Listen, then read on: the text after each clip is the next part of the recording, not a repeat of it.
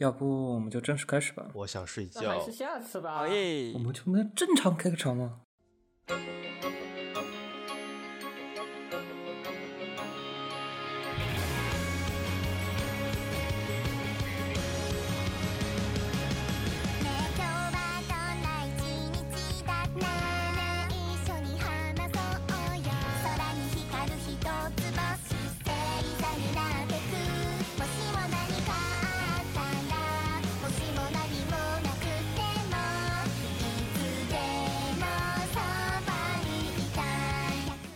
欢迎收听《基督山的最新期节目。这期节目是新番扫雷，关于七月新番。然后现在七月新番基本都放到了三集，除了个别，比如说那个黑女仆以外，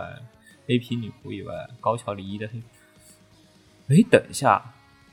高桥李依的黑皮女仆二十三号放，她现在突然中了新冠的话，那番还能放啊？现在有看到消息吗我想吐？槽一下，我们的自我介绍已经完全不需要了，是吗？嗨，空邦哇，我是思雨啊，大家好，今天是特邀嘉宾啊，也大家也是老朋友了，有了西哥，好久不见，我是刺回，好久不见。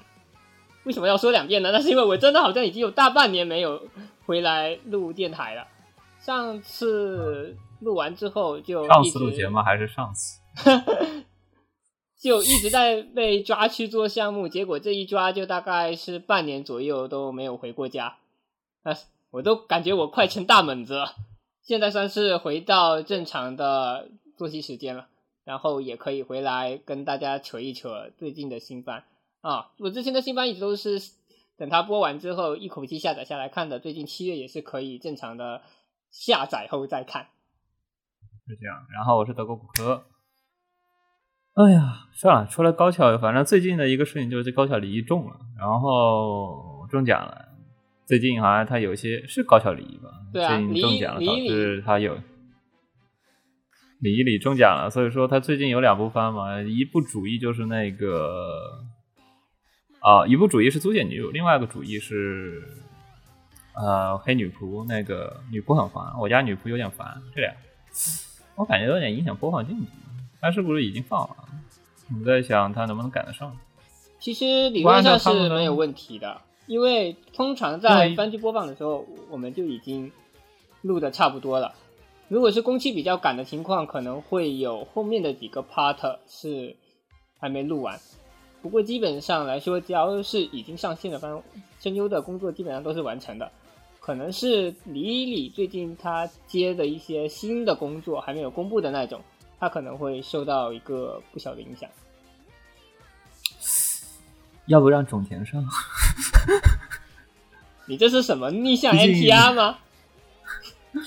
毕竟你看，原本种田的活被李一李抢了，现现现在李一李的活现在让种田接着，这不是礼尚往来吗？对吧？也不是不可，种田大法好啊。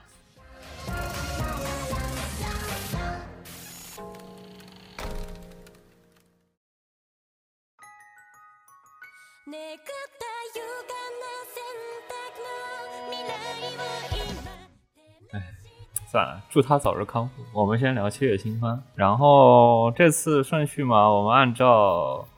啊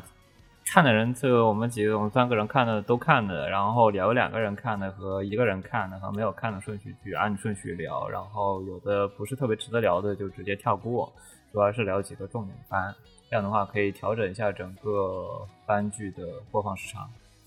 然后首先第一部番大概是全程应该是本季最热的吧，估计也就海内外都很喜欢的番剧人气热度第一的番剧，这个应该是毋庸置疑的吧？利克利斯利克利鲁，对，利克利斯里克利鲁这个番呢，呃，大家可能呃听说他的方式可能各有不同，呃，一方面可能一些玩游戏的人可能通过那一波呃呃吉他多的一个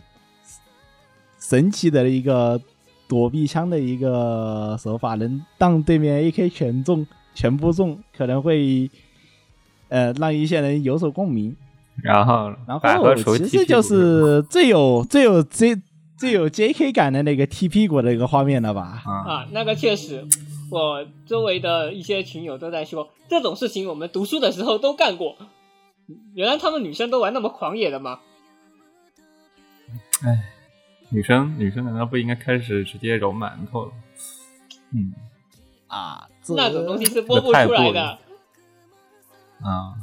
那估计是播不出来的吧？啊，哎，看不看？百分百被人体描边的女主，还有那个，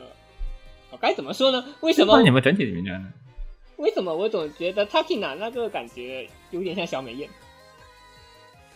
嗯，他平常那个感觉，我更感觉有点让我感觉像上田丽奈，呃，不，呸，不是上田丽奈，是那个丽奈，那个啊，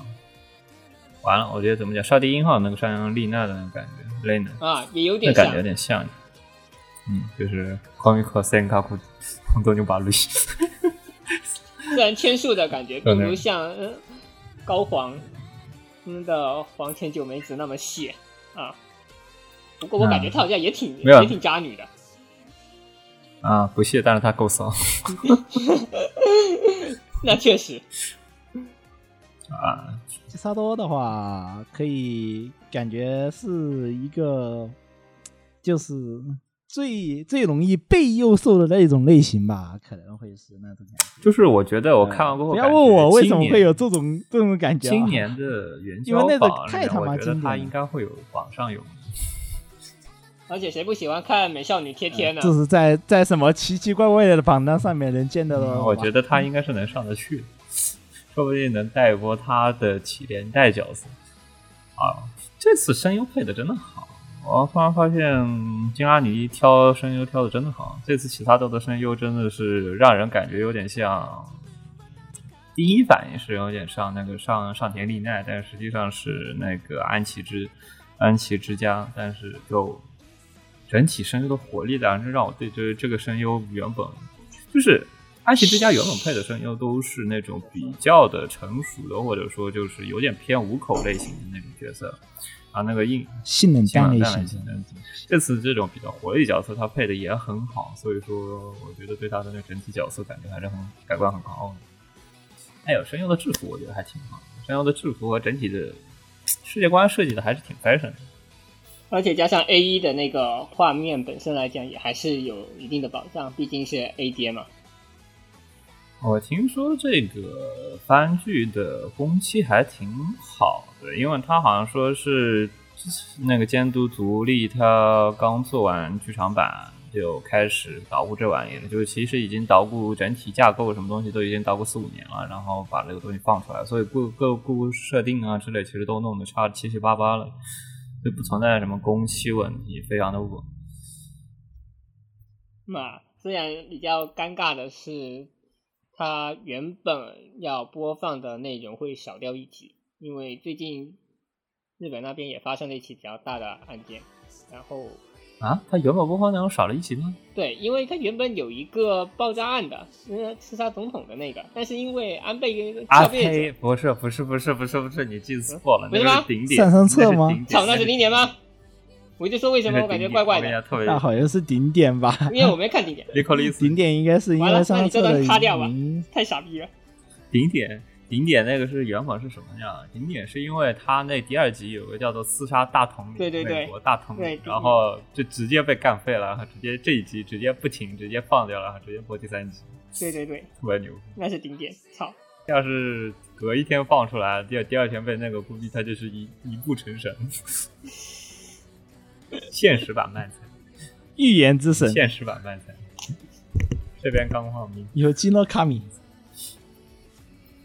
啊，说真的，离克利斯这个番，我觉得还是比较适合在网络上传播的那种类型。首先，它的整体服装设计还挺 fashion 的，特别是那个 OP 那一段画，那串画面，我感觉都可以典型拿出来卖的那种感觉，就是你放到什么时尚杂志当典型的那种服装设计拿来卖，我觉得还挺好。然后除此以外，那个各种的那种小各种就女生的小动作设计的还是蛮好的，以至于就是你特别适合拿来做 GIF 放到网上去传播，你看他第一集那个对枪的那个场面，还有第二集第一集对枪的场面，第二集那个踢屁股，然后第三集的搂搂抱抱。这几个场面，我觉得特别都特别适合拿来放到网上，接下来会去传播，这样的话会更多人去看。这样的话几秒钟嘛，特别适合在网上、抖音啊之类的去传播过后做二创、做同人，这样的话进一步带动这个整部原创动画的热度。所以我觉得这是一个特别适合在啊现在这个情况下传播的一个动画。然后除此以外呢，我觉得《利克利斯利克利鲁》的。我觉得我是对他的故事没有太大期待的，因为本身足利是插画出身，这次他是负责了监督脚本和戏构、分镜，全是他自己一个人干的。所以说，我反而觉得对他的故事，我觉得不指望他写出什么特别好的故事，他大概估计写的一个中规中矩的一个非常标准的百合的一个故事吧。我估计，我大概是这么感觉。应该不会像之前的几部。和纯快乐番那样给你整出一个大火，那不过是啊，因为确实它的题材也是那种说扮演刺客角色，呸，应该说特务角色的学生吗？嗯，他那个设定感觉就挺那个啥的，就既是学生又既是学生的身份，然后又是一堆不是不是，不是不是，他是是扮演成学生的特工。扮演成学生，不是，那其实他妈不就是十七岁是学生，然后同时也是特务吗？不是，他没有学生身份，他不啊不不，用上他没有学生的身份他，不是特特务机关的学生就不是学生了吗？明明还有个学生，他学校一样的机构。不需要上学，就是他相当于一个 spy，就相当于一个对，实际上他们算是黑户那样的存在的。我记得就是提过，他们啊是没有那个户口。呃，对黑户一样。然后是怎么说呢？我说学生呢，还是因为那个年龄的一个年龄的一个身份摆在那。然后平时也都是穿着嗯 J.K. 的制服，所以像是扮演学生的特务也没有没有毛病。嗯嗯，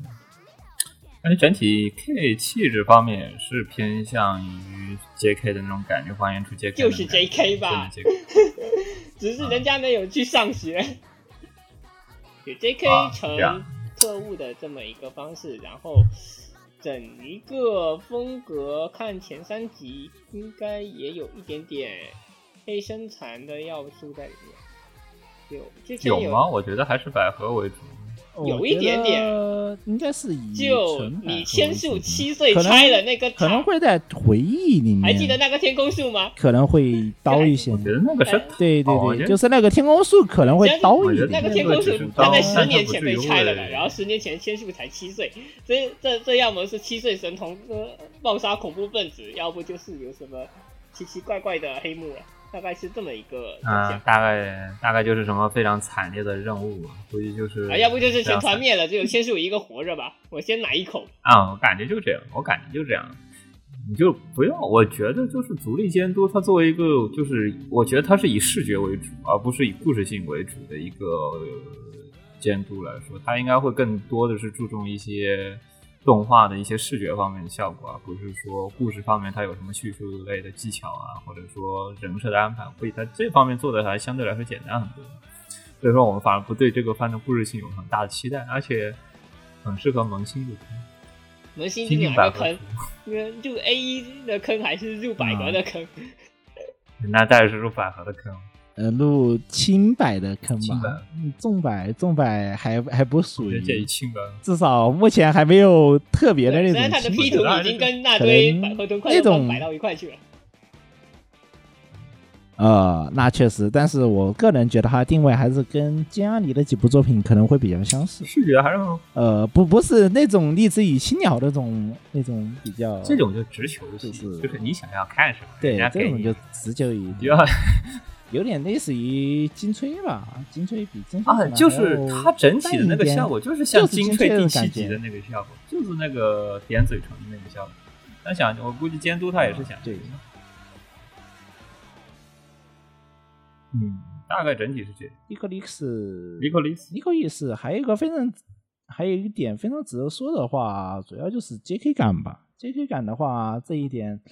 嗯、之前几个赛季有那个嗯，古力特呃古力特的话的那个 JK 感是雨宫泽做的，然后现在主力做的 JK 感也，我也觉得也特别好。但不过这两个，我估计相当于可能会有一个两个极端的一个方向吧，就是古力特的 JK 感可能更偏更向于偏向那种抑于郁那种，就是对现实感，我可能觉得那就是种文艺的略 JK 可能带有一种文艺气息，那种青春的忧郁的感觉。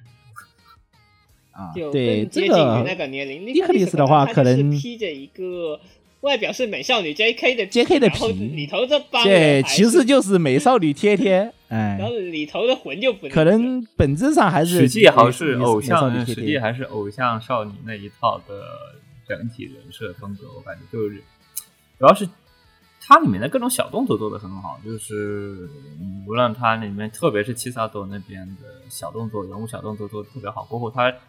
它让整体气氛会比较轻松一点。你就算它的那故事设定比较黑松惨一点，但是它那个人设和各种动作你做的话，你会让整体气氛会更加轻松一点，因为它的语气词很好，整个人物塑造很好。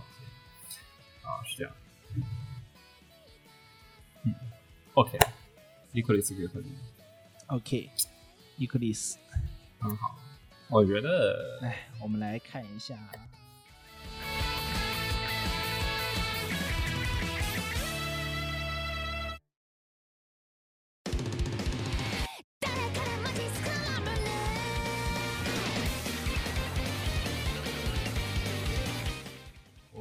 看一下，伊克利斯还有什么可以聊吗？什么可以聊。我们下一步没有的，没有的话，我们来看一下王护的王护的 NG，王护的大作。Engage Kiss，王护的契约之吻基本上这一季应该是跟利克利斯的话题度差不多。但啊刚开但是听说啊，但是没有利克利斯那么正面吧？王护那一啊个，他开头就给你可能扭可能会？对男主的，他们可能会对男主的一个人设感到一些不满。呃这，个其实，其实我作为老宅来讲的话，我并不是特别能够理解。你跟我这，你知道我看到了什么吗？吃软饭，小白脸，会玩枪，一枪击杀。你是葛伦，这简直就是个葛伦翻版，你知道吗？小魔镜球要狂喜了。就是 Engage Kiss 的整体热度，我感觉是比那个利克利斯、利克利鲁，无论是海外还是国内都稍微低的，就是感觉还是属于那种有男性的角色小众就会比那个百合纯看美少女要少那么一批受众。反正大家都喜欢看美少女贴贴，但是如果有男主的话，然后就不太一样这一部我觉得口味还是重一点，这部口味我觉得还是比利克利斯、利克利鲁重一点。就是你看什么百合胃药，呃，百合味要、渣男、吃晚饭、小白脸、前任、重 扭曲扭曲。病娇，呃要素齐一个全本毛是不是？恶魔，她是个扭曲的病娇，还是个重女人，一个小白脸男，就非常的然后看似有着阴沉的过去，好吧，确实挺阴沉的。爸妈没了，妹妹可能疑似要呃变幕后 boss，我觉得他已经嘎了，我觉得他已经嘎了。然后还有个蓝毛傲，有点傲娇的大小姐前女友，重点是这个前女友是作死了的。对，所以说就会感觉让人整体的感觉会比较的啊枯燥味，真的一股枯燥。就是你能从里面看到很多玩户以前玩过的很多的要素的重组。这次 NJGG Kiss 是他以前他不是社畜嘛，对然，后现在呢他是也差不多是要转职成全职作家了。有他是这次是正式辞辞职了，所以说其他也实反过来开推特讲也挺恐怖的，你知道吗？王沪以前居然写路人女主那个你要想之前，王沪写这么多剧本，居然是兼职作家，就会感觉很不合而。且王护好像还是我我一直以为他是个写白啊我一直以为他是个对，而而且他王好像是工护他之前厂类的，对，就是制造业的，就作家全是理工生转职哦。这次就是全职做这部作品，然后上来就是拉到 A E 去给你做了一个这样的，接到一个这样顶级的一个活，让你去做监督。毕这次剧本我感觉他是在的嘛。啊、对我感觉这次反而他做的很保守，应该大概是把以前的要素往里面堆过后，就是比较，他尽量是做的比较稳不求新的东西，然后保证一个相对的热度就行。还有就是确定一下受众，毕竟玩户的受众都喜欢这种扭曲。你看，我看到第三集我已经爽了、啊！什么玩意？真也太爽了！啊，白雪狂喜是这你要哪是白雪就是啊？战斗每次都还要，就是明明不爱的这这是妥妥的三角比三角刺激多了。这个比三角刺激多了，我跟你说。我哎呦天哪，他他他类似一条我我直线，拿着和为了保护我的前女友，我用我和她的幸福记忆作为交换，让这个病娇恶魔出手去嗯干架。我觉得接下来马上就要出现更乐子的对方的记，忆，就就是假设我们这个本毛，他对男主的啊贴贴，这份感情全部来自于他吸收了男主对蓝毛的那份爱。来，来，你来想想这有多牛多棒！这个这番二十六集，我都不知有没有一道我都种不好想可能性他到到二十六集之后他准备写什么东西。有没有一种可能性，粉毛粉毛在战斗的时候也需要自己也需要消耗那部分记忆粉？毛其实还是记得的，因为你看他第三集之后，他给了一个是粉毛回忆的闪回镜头，那里面全是男主跟蓝毛的那份美好回忆。然后粉毛就还要说，可能我还要跟你道个歉。快我不知道第四集他准备怎么演快进到男主把蓝毛全忘了，好吧？啊。主要是蓝毛全忘了之后，就是你现在想那个可能性，就是当你把蓝毛的男主里面就总共记忆有家人记忆、蓝毛记忆和粉毛记忆，现在把蓝毛记忆全部吃了，就剩家人记忆，他又不能丢，然后现在就剩什么粉毛的记忆。现在是蓝毛稳了，但并不代表他之后是稳的。对吧？所以说你看，嗯，多有乐子，太顽固了，我喜欢。麻烦多来点，继续血流成河啊。就你根本不知道吗？白雪加狂起了，基本上属于是。这集的人物这集的故事性，对这个就明显是比较更加吃故事性一些。对，而且它整一个大环境背景下的话，还有一些势力上的纷争，包括男主和本毛这对，他还讲到了之前男主跟本毛刚契约的时候是全岛追着他们杀，然后发现打不过。问题来了，打不过。也就是说，实际上在一开始的时候，本毛的这个战斗力就已经是天花板了。然后再往下的话，应该如果不遇到一个战力膨胀的问题，我觉得这个是比较尴尬的。然后剩下的应该就还是这对感情扭曲，因为来互捅刀子吧。我现在的期待基本上全是往玩户擅长的感情戏方向写。的，我觉得推进剧情的主线主要还是在就是男主这边，就是男主之后身体肯定会越来越不行，然后对吧？这个记忆越来越丧失，然后这个这一这两部分会慢慢推进这俩人的关这。他和粉毛和蓝毛之间的关系，因为蓝毛肯定会迟早觉得不对劲，粉毛这边又该怎么办？这俩事情，我还以为你要说他身体越来越不行是因为肾虚，毕竟这个人 让他信。那可是他妈，我上你的床，我拍两个人的照片，然后我直接丢网上的。我觉得它的整个一体要素还是比较成人性的，就是你看到第一集的很多拍照片啊，像安眠药啊，或者说直接躺床上那些场景，就明显的还是有点啊传统的黄油要素的一些场景都是保留，就是有一些要素还是被保留下来的。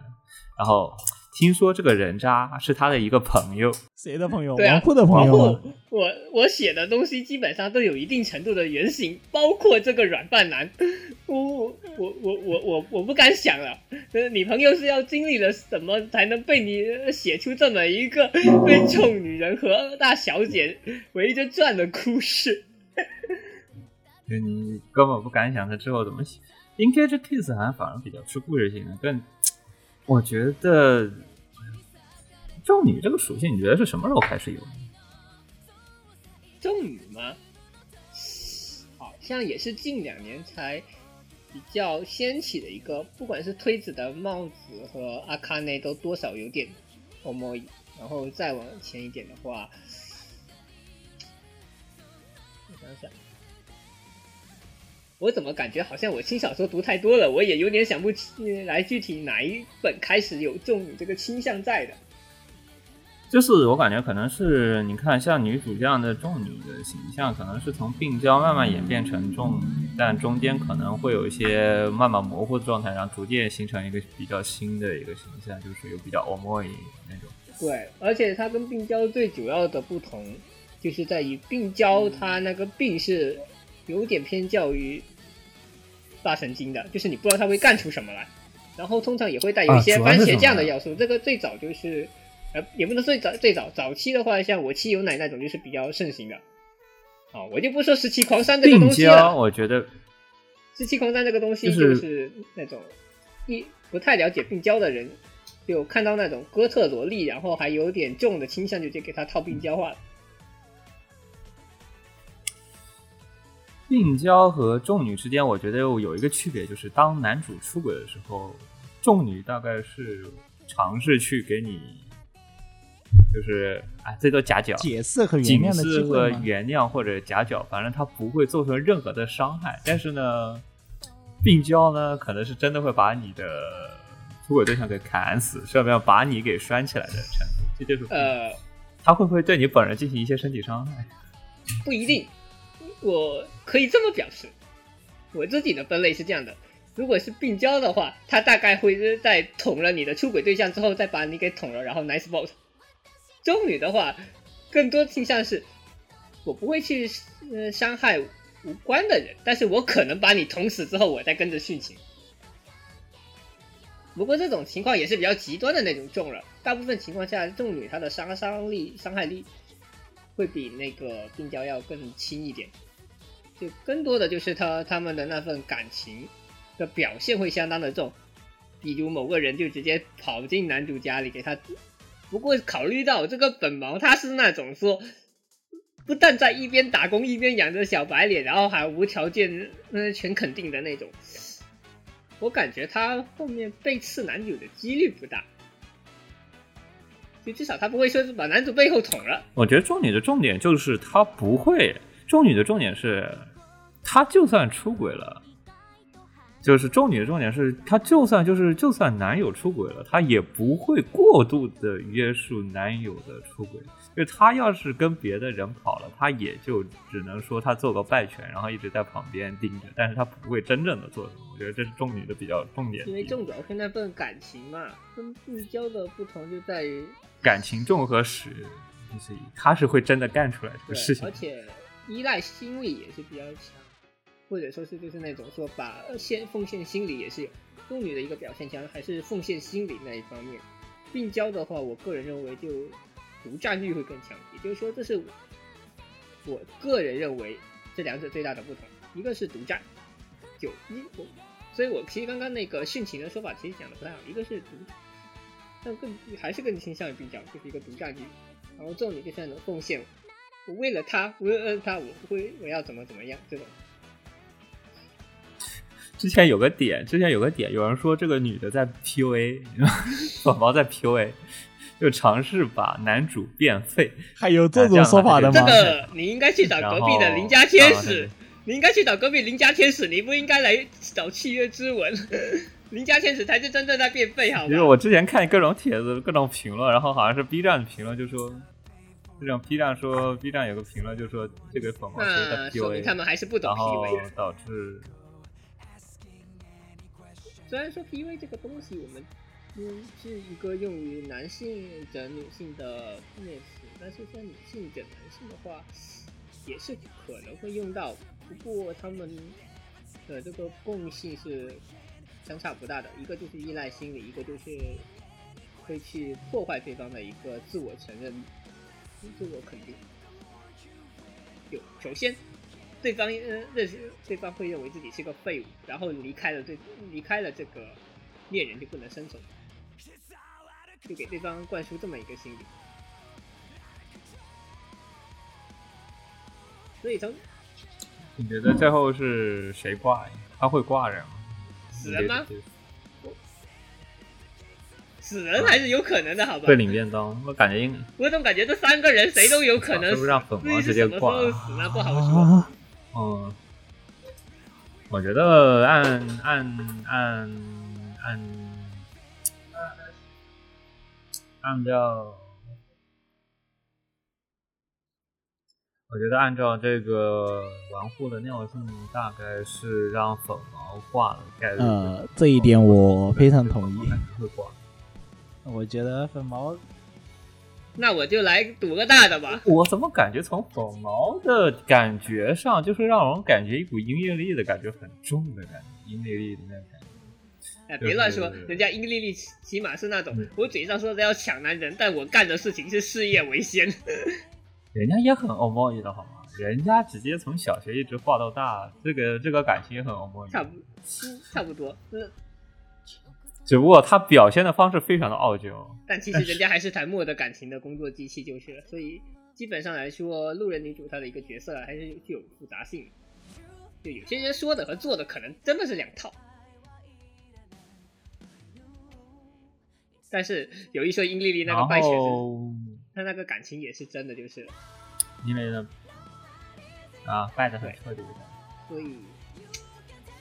我还是来说哈个大的吧，有没有一种可能，契约之吻最后一个人都不会活？啊，你这有点狠呀！我操，这个有点狠，有点狠。你这你你这已经不是玩户级别了，你这是老虚级别了你要。是换成虚元玄，我是可以理；你要是你要是虚元玄，我是信的。但是你要让我为什么换成玩户，我我印象里会玩户没有干更倾过这向于种事情。谁都不会死？玩户印后象里来可能会是一个开放性结局，可能这种可能性会不会有？也可以是那种说有谁、啊就是有谁住院了也可以，植物人了也可以，植物人也太那啥了，我对吧估计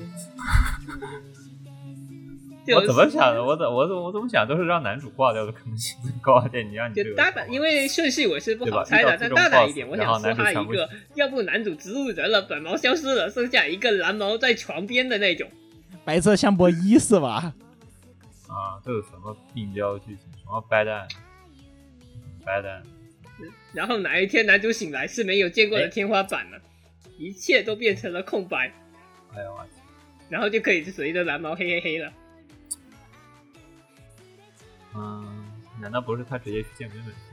终极妹妹？妹妹不好说啊，因为看这情况，妹妹后面应该还有镜头，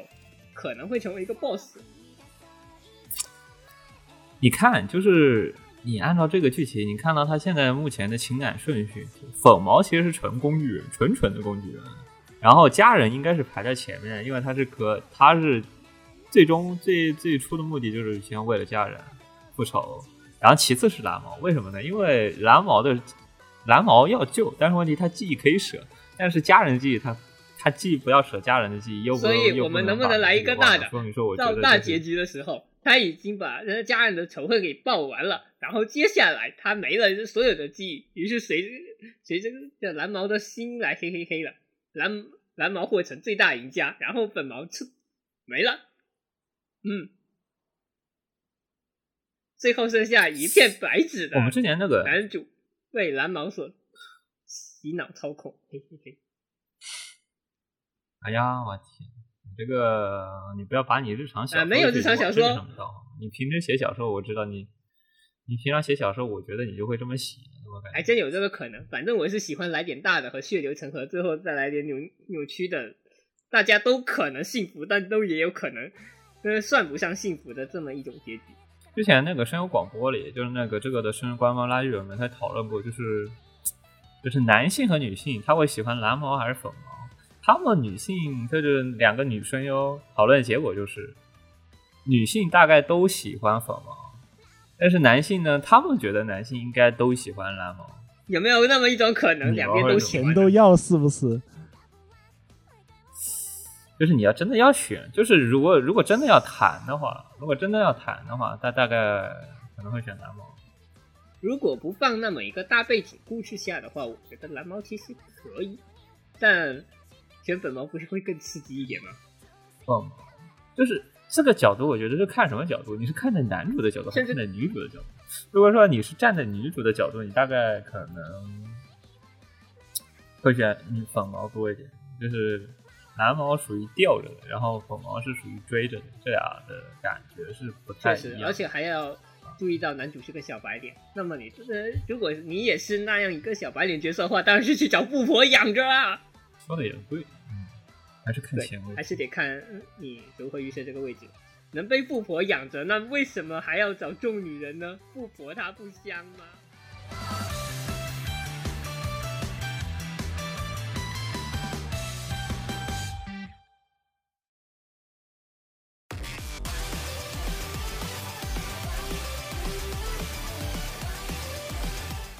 然后接下来这两部 A 一的番都聊完了，那我们来一个阿宅快乐班吧，我们聊一聊异世界舅舅。哎扎克了，嗯，异世界舅舅。E C K O G Z，这部番是一个。众所周知，这部番听说出圈率还蛮高的，因为把多少有拖了宅的阿宅、拖了宅的大叔都把它给整过来看，古早的一些东西存在，比如说世家古呀，早的不是 C 嘎你确定只有一些吗？它全都是古早梗啊！某种意义上只有古早梗，某种意义上它只有古早梗，而且古早的范围大概缩短成零五年到一五年、九五年到零五年左右这一段时间，可能还会更早一些。是九大概一五年之后的梗都没有。初中的，可能至少也得是初初中十十岁这么一十来岁这么一个年纪的。所以，实际上再推一点的话，它面向就是那些梗其实更多面向八五后。国内的话，因为上个时代的国内的话，因为传入的比较晚，所以可能到九五后和都有可能会接触到。但实际上，作为一个九九年的人，我是对游戏机没有太多知识的，因为我没有那么多钱。过了那个时代了，你大概已经 PSP，时代了。而且最大的原因是我家里对游戏的和游戏机的管控也是有点严的。虽然书就随便看，但是游戏这一方面的话，这个需求一般是很难得到满足。所以我直到零五年零月的时候，我还在打 GBA 模拟的口袋妖怪，然后一路打到了一二年，就整个小学基本上都是在这么度过的，没有自己的机子，太神奇。好像你觉得如果抛开 Sega 梗的来说，你觉得这个番的乐趣即？使抛开呃世家的梗，它还是有很多老的阿宅也能看得非常快乐的梗，像是它一个比较古早的这种异世界的设定，实际上在当时的小说动画作品中就已经很常见了。然后像是傲娇精灵这一块，就用直子就用直子自己的吐槽，就是“傲娇”这个词是在零四年出现的，那个时候叔叔已经在异世完界了全还没有接触过什么真的的 elf，对，在叔，对，就在叔叔接触到西呃傲娇这个文化以前，他就被踹进去了。然后傲娇精灵的话，他就真的是纯字面理解。其实这里面的话，可能会看，比如说看舅妈会可能看的比较多吧。舅妈和静雯的故事，这里面也是前三集也是着重来描写的这么这么一个片段。因为的话，还是带有更多的女性向的角色，会让整个冒险女性来看起来更丰富多彩一点。其次呢，还有一个倒霉的家里嗯的雷贝卡，就还需要一些这样的一个卖点，而且这些卖点做的很很成功。呃，无论是呃废柴大舅妈，还是傲娇的大舅妈啊、甚至以后的啊呃，这巨乳巨乳勇者什么，这都已经是很很都不能说很古早的设定了吧，至少是前几年比较流行的一个设定。可能会把很多不同时段的阿宅的一个消息，或者是他们的一个兴趣集合到一起，然后在一起对这个番产生一个共鸣，导致还要产生一个比较 你说性癖不就完了有一个比较大的一个影响度吧，我觉得是这样的。而且虽然说舅舅带着魔法穿越到穿越回到了这个现实世界，不过他这个魔法在现实中的用处也就跟那种日常番差不多，就不会有什么。你以前会看到一些作品，就是我在异世界打完攻了回来，然后用异世界的那个魔法在现实啊、现实中开挂的那种，类似于这种题轻小说，哎，那种也对，有啊，本质上它就是只是把我穿越到异世界换成异世界穿越回来。样差不多。然后但加那个魔法，它也不是拿来无双的，就真的只是拿来做一些省快递费之类的这种小事，然后就是拿去对属属于是不会用的，属于是。更像是特效片的。呃还有一些，比如说一些最近比较聊的梗啊，比如说什么只有只有美少女没有游戏也是人形的吧？只有这么一些梗，就一些管人梗可能会来说就会可能比较突出吧，这一些方面。毕竟管人也就最近几年的一个整一个兴起讲故事的形式，就是把舅舅的记忆给重新投出来嘛。然后这其实有点像是我们观众跟着侄子他们的视角一起去看舅舅过去的这个片子。因为重点在于它是个过去，所以大家的视角这样的体验也是比较亲近。然后在这种基础上，在基侄子他们的吐槽，其实就跟观众的吐槽是就会有一种对应了。哦，除此以外，我感觉还有一个梗是，不知道你们那个老年人上了年纪过后，哦对于现代科技无法理解那种感觉。哎呀，触屏手机怎么用？哎呀，这个触屏 smart smart home 这个东西太高级了，我用不好，我还是用机械的吧。然后什么这种新时代的这种东西，哎呀，好方便，但是问题是它会跟以前的那种老版东西相互套，这种，略微的差异感。这种是科技上面差异感因为它有这个十七年差，然后一个是我觉得也是使用习惯的问题，因为你看舅舅他其实学会网购的速度不算慢，然后但是他在这个手感上的就是啊学会网购方面，就是就学会网购方面，就特别想吐槽，就特别像中国人老年人突然学会网购过后，网购乱七八糟东西的情况是一样的。网购大米，有的时候 网购大米是真的要气死人。就一模一样，就一模一样，就是哎呀，这东西好便宜，买一下；哎，这东西好便宜，买一下；哎呀，这大米好便宜，买一下，然后直接送上门这种感觉啊、这种网购的差异对科技的这种略微的使用方面，我们可能已经习以为常，对他们来说有点新奇，然后疯狂的使用，这种感觉会有点像，就是又排斥又喜欢。其实还好吧，我觉得排斥不会说太多，就就他接受这种现代的这个差异，他需要一个时间的过渡。不过可以看出来他在慢慢的适应。那他的兴趣吧，毕竟还是打那种世嘉的古老游戏，也没有现在也我漫画一直是，我从看完动画第一话我就立刻跑去看漫画，然后看到现在漫画最新话好像都没有讲到说他去评价现代的一个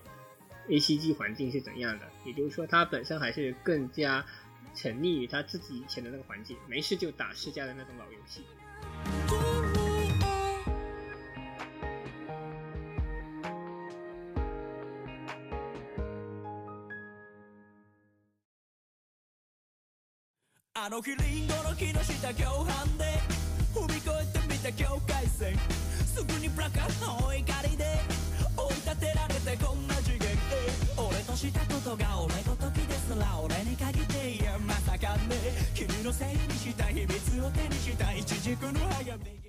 让我们来说夜之歌。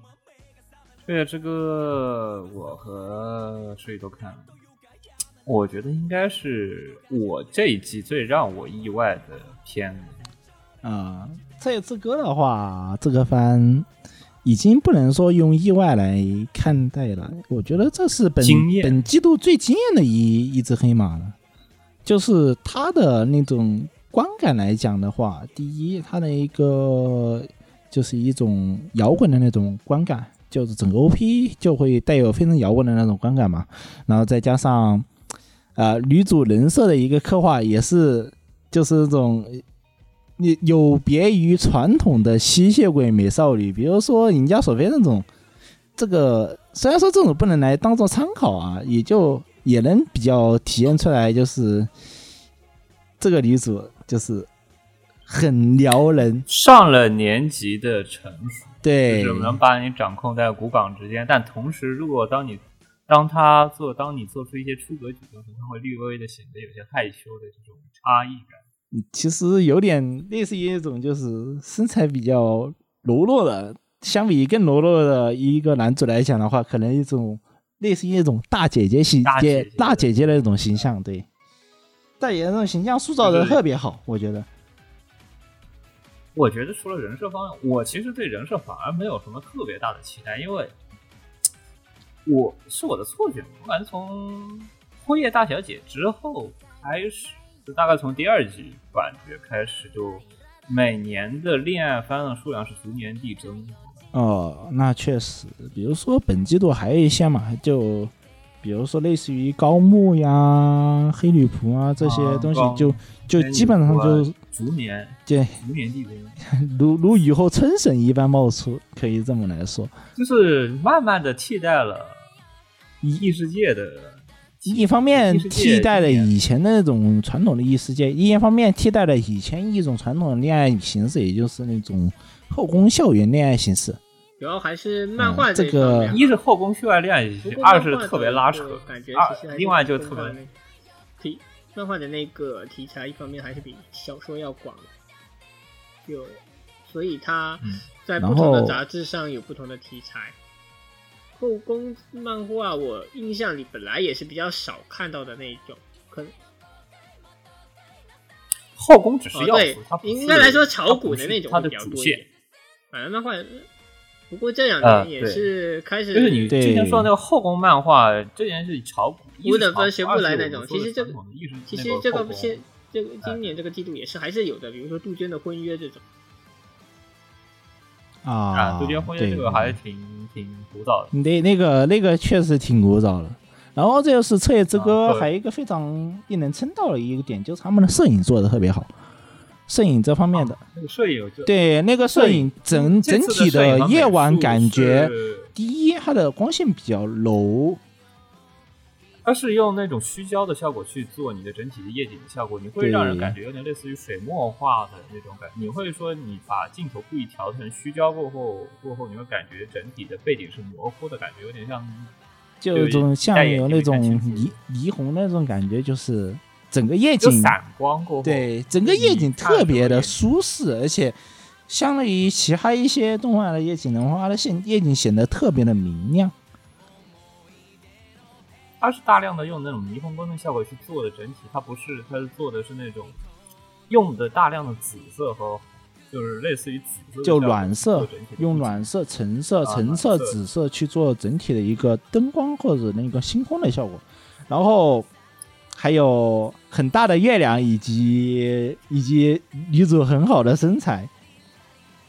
还有各种鱼眼镜头的使用，啊、它对，让整体的氛围看起来，而且它的那个它不是正常那种摄影，它不是正常那种分镜的角度，它不那种写，它用的有的时候会用的有点类似 sharp 的那种，会用比较反反人体 啊，观看角度那种角度，让你感觉那种逻辑上的略微的紊紊乱的感觉，那种感觉会特意加上我们之前说的那个柔光的效果的使用，还有一些夜景方面，就看到的感觉会让感觉让人感觉有点喝醉酒了那种感觉，啊就是半夜三更喝醉酒，你看不清任何的东西，然后整体上头也是昏昏的，特别是除了喝醉酒以外，还有一种情况是什么呢？还有一种情况是你是熬夜过度了，然后你还不得不在那块熬夜，就强行睁着眼睛看，你看的所有东西都是虚的那种效果，就特别像就这个标题《彻夜之歌》，因为这个人半每次都半夜三更出门，对，然后凌晨回然后还家睡觉有还有女主那个非常非常大姐姐那种，就是修炼那种感觉，可能也是给我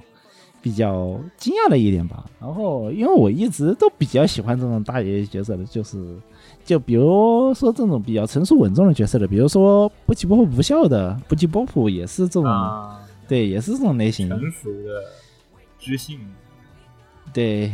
并不是说，但并不是说，并不是说知知性成熟就一定要呃那啥比较大啊，一那不一定要，但是这个性格和那个要素其实是很吸引人的，这是大姐姐的一个非常重要的构成要素，就我个人觉得。可能会有一些个人性癖上面的一些呃取向在于在于里面，但是就抛开这些不谈的话，我觉得整体的就领人设，我感觉每年这样的人设每季度其实都是有一两个这样的人设对，但是没有做的那么舒服，我觉得。这次的美术效果，我觉得是主要是把它能不能和其他所有的恋爱番直接抛出出来的一个重要因素，它的美术效果做的很好，对，啊就非常下夫的，很有夏夫的原原夏夫的，现在的夏夫的，呃，现在的夏夫的现在沙发套有点呃一言难尽。这个这个季度的夏夫特好像就只有那个啥来着，吕卢比谢夫特一共做了两部分，一个是 Ruby，一个是那个光辉魔女，啊，差不多是这两个。啊，夏普特，我最夏普特现在这水平下降非常大的一部分要素，并不在于画面质量的下降，而是在于缺少一个灵魂和领军人物。呃，说白了就是新房走了之后，还是人都跑，新房跑了之后，还是感觉就是核心力量都不。就是就那种就是始终无大将，妙化做先锋。妙妙画是谁呢？佐伯昭治。佐伯，我觉得这季还可以，佐伯这季那个番其实还是可以。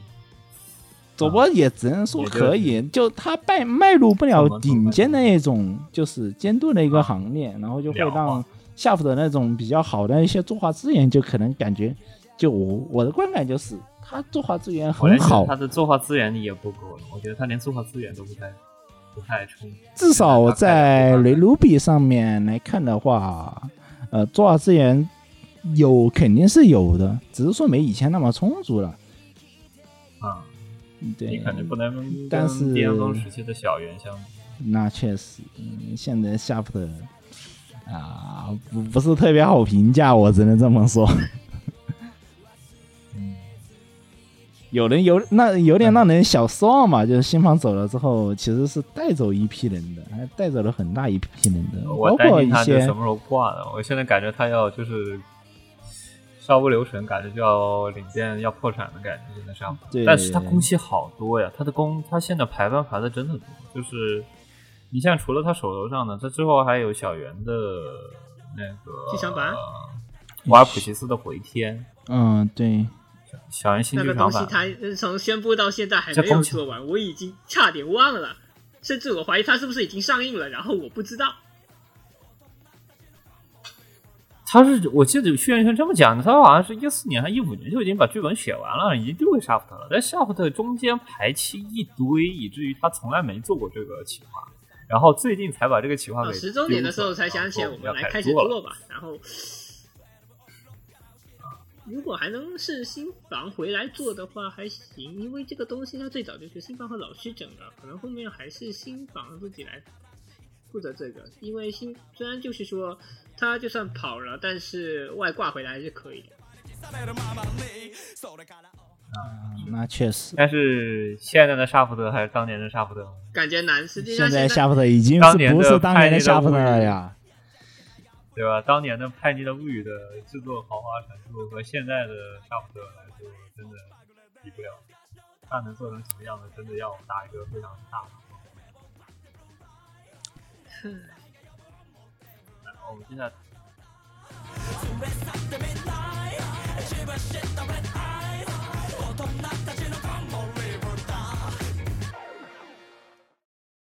闇雲なのよ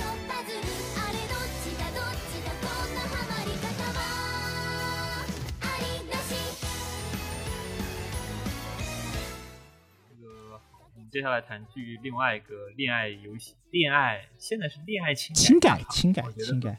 这个玩意儿，它除了是恋爱个情感，还能是个啥吗？呃，我只能说，嗯、就关于继母的拖油瓶是我的前女友吧，这个番，呃，当年只四月份的时候爆出来他是 P 九做的时候，然后在家看了一夜人设，我就已经不不对其抱有太大的期望了，基本上属于是然。后还是然后实际上看的也是一样，也是不抱太大的希望。其实还好，整整体的一个比较，其实我觉得就是吉姆托耶平是我前女友的一个整体的剧本安排，就以光轻小说的层面上来讲啊，我觉得是一个比较算算是一个比较优秀的一个剧本了。但是至于是怎么把它做成这样的，我是真的不是特别了解。因为我就是我当初看 PV 的时候，我已经心理期待降的非常非常非常非常低了。有声亮他之前做的几部，我已经降的很低轻改，其实都算比较热门，但是你会发现他讲故事的能力真的不行。但我觉得其实那个嗯那个叫什么来着？完了，我已经忘了。那个什么什么同学来着？那叫啥？嗯完了，学那个那个的下位替代品，那个不不弹珠缺水的千岁同学下位替代品是谁来着？弱角吗？啊，弱脚，我觉得弱脚其实做的还可以，而且无论人设还是音乐方面，虽然它是九声亮做，但是整体我感觉故事剧情还可以。我觉得至少我没觉得看出来有什么异样，或者说觉得特别难看。这次真的做的很难。弱角的话，一个你还是要归功于弱角它本身它的一个剧本，它就是比较优秀的。然后它其实乌九也还是大量参与了弱角的那个修呃兼修。就你看弱弱角，它其实第二季已经在做了，乌九它就已经发出过一些修稿时的图片。也不是说修稿时的图片，反正就是有，嗯，就是相当于监修的那份稿子嘛。就做总之，他是就有去参与这个剧本方面的一个监修的，所以这是有原作者去把关。然后，那即使如此的话，弱角在当时的评价依旧不算很好，嗯，很多人还是在诟病他这个讲故事的方式，就包括像日南葵的讲课方面，其实也是很干巴巴的去讲。我一直觉得那方面，如果说你配一点那种像 RPG 一样的贴图，有因为它动画的 OP 本来它就有一点点，啊，演出做的在呃在演出做的太过于平淡了，它动画 OP 里面本来就有那种于让人 RPG 睡得的那种。着，主要是。是动画对吧？他演出过于的平了，他不像那种有的像也比较有名的，我觉得像冰果那种，就是冰果，你其实，在推理的过程其实是很无聊，你在巴拉巴拉讲半天，特别是像那个你，你像冰果做比较好，因为它它有很多抽象的去给你做，它人物在前面，你放在前面给你在讲东西，但背后它是一直在切场景或者用各种各样的那种替代呃对，金方式安妮去给你她在日常方面的这个演出，推理的过程她是真的无敌的。柳生亮他真的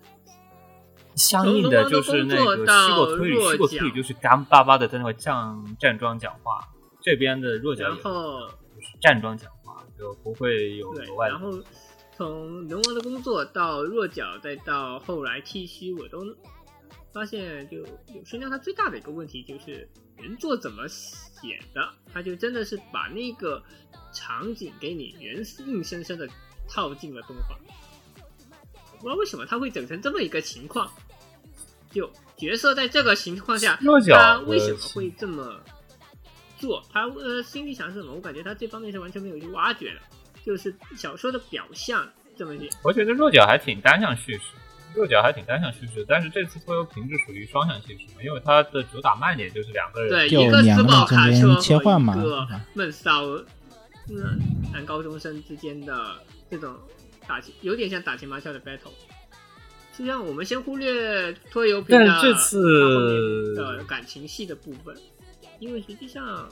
一般呢这次动画部分还是还是专注在前期男男主主反而是和女主做一个这个 battle 方面。但这种他这种双向 battle，我我看完两集之后，我的感受是几乎没有。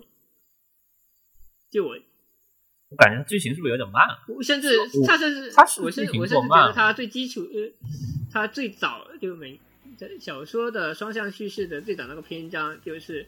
那个年少轻狂的那一个秩序，他都没有讲出来。我觉得他故意不讲，他就是这次就玩一下花，就是他可能想要把这些故事就慢慢的、慢慢的往剧情里塞，就是中途抽一点出来讲一下，中途出一点讲一下，有点像推理题一样，就是慢慢的把这两个人的关系给你可指讲明白。成境界他写拖油瓶的时候，他本来也没有说特别的玩他擅长的推理的那一套，反而就是靠双向叙事方面去撑。这就上来直接给你啪一下，这两个这两个人关系开始巴拉巴拉讲，然后中途再给你填补一些后前期前期提要。然后更重要的一点就是，他男女主的两项叙事，两个视角方面去叙事嘛。男女主的两项叙事被削了一半，我觉得男主被男主那边被削的差不多了吧。啊，几乎不是相对来说更注重的是，除非他在，因为我现在只看了两集，第三集还没有看。除非他后面给我们整一个女主视角方面讲完，我们再切男主视角，然后再进行一些章节补充，这样来切来回切的。这样的话，我觉得特特别无聊。对，但但是这样的话，因为信息它是那个。一些共同的信息是共有的，我觉得那个电学电玩咖，你看电玩咖就典型的多线叙事。电玩咖的那个多线叙事就是一秒钟，它原本只是一秒钟的剧情，然后就要五个人轮流画一遍，你会发现这一秒钟它放了将近十几秒都在但其实电玩咖它是非常有趣的，但是电玩咖的信息量很大呀。电玩咖它最大的电玩咖的问题反而不是太大叙事方式，是它那个结尾做的太掐尾了，它还烂尾了。初中那个结尾，它整个做的都相当不错的。那如果说你把它放到这个剧情，我感觉这个剧情讲的实在太是不是有点慢了？它的整体的脚本还是台词，是啊，那个音乐节奏方面都感觉是啊。就我来看的话，去参考电玩咖那样的，而且因为电玩咖还是五个人，这边只有两个，然后这样高速推下去的话，应该还是可以的。嗯，我觉得电玩咖和吉姆拖油瓶最大的区别是什么呢？电玩咖电玩咖的那个信息量是在不断的增多的。呃，吉姆拖油瓶的就是电话卡的剧信息量，它是呈以递增的形式的，而拖油瓶呢，信息量是呈递减的形式。它主要在于这一点。讲相声的，他的应该我感觉他有的时候一个台词他不应该，他应该往里面塞更多信息量，特别而且这些信息量应该不是光靠台词去塞的，应该是靠一些音乐和一些你的演出去塞。说你的一些演人物小动作，对，就是这些。有些让他当呃，P 九都没有问题，就变得非常的那个。啤酒这些方面做的不是那么好，我感觉。P 两做啤酒，啤酒现在的状态我印象里他从了，跟 Sharp 的现在状态其实差不太多。对，我觉得现在啤酒的状态就跟 Sharp 的一模一样。反正。到时候我觉得邻家天使会作为一个对邻家天使如果再寄了的话，我估计 P 九真的可以。到到到时候看邻家天使的 成品吧。邻家天使我估计好不到哪里去，我真觉得好不到哪里去。监督和但是我觉得邻邻家天使的叙事不可能做得特别有趣的，这个这个叙事不可能做的特别有趣，它需要演出方面的来配合。对，他非常需要演出。一个重点就是问题到底出在整个 P 九的阵容不行，还是说只是柳生亮这个人不行？因为我们现在说到 P 惨遭 P 九动画化，但是拉出来作品其实基本都是柳生亮经手的。上季的那个在恋爱在征服世界之后，虽然我觉得有趣，但是我觉得它其实，在细节演出上其实也可以一般一般，就很有可能就是 P 九的分镜师可能。G 九的分镜是可能功力不是特别到位吧，我可能。然后美少女做监又跑了。就是我觉得这个分镜主要来说还是由由监督来来做的，所以说不得不来再来怀疑一下监督的一个水平。对，我相信现在主要美少女做监有一说一，他的尽量的他的水平问题。至于 P 九，它其他的一些方面，像是脚本、请个强力外援、演出方面，是不是因为监督没有指示到位而没有发力？这个你是？我是不太清楚，总是可以做一个对照实验的。我觉得还是，呃，确实可以做一个对照实验。只能说这下期节目可可可以把，如果波尔的话，我们可以把啤酒拉出来鞭尸，好吧？操邻家天使，操！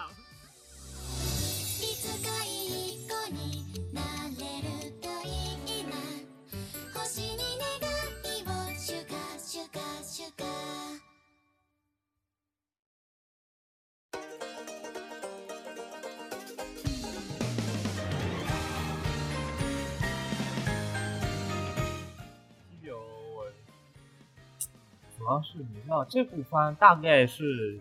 之后这一部同居系网文的前锋类的作品，都改成这个死样，那之后的系列作品准备交给谁？要不交给 A 一？问题不大。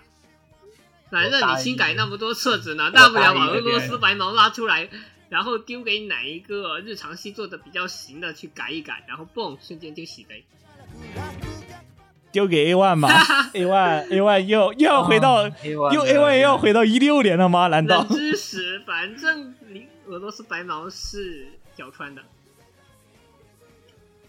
我觉得俄罗斯白毛是迟，我俄罗斯白毛，我觉得是迟早会上。就是现在我上次看的十排名其前十，除了俄罗斯白毛的话，那个那个可以，其实可以跟啤酒这两波番做一个对比。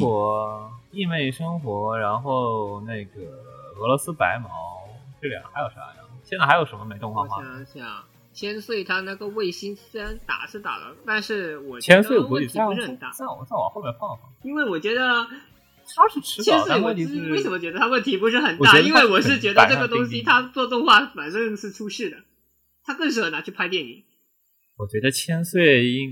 我觉得千岁是不是要交给 A 一是晚上钉钉？难千岁的剧本，他的嗯，嘎嘎嘎，千岁是嘎嘎嘎千岁是嘎嘎嘎。啊！你要交给 Free 去呃，做。其实我觉得蛮难的，因为千岁的剧本它比春雾和弱角大概只有它有着更大的一个文艺性的描写，然后还有很多人物方面的是要你自己去挖的。有时就千岁它里头有大量的一些景物的描写和一些个人心理上的一个替代。我甚至觉得，如果你要去做千岁的你知道心理当你爆描写的话，出这个的你可时候能要找猫物语那种水平的演出。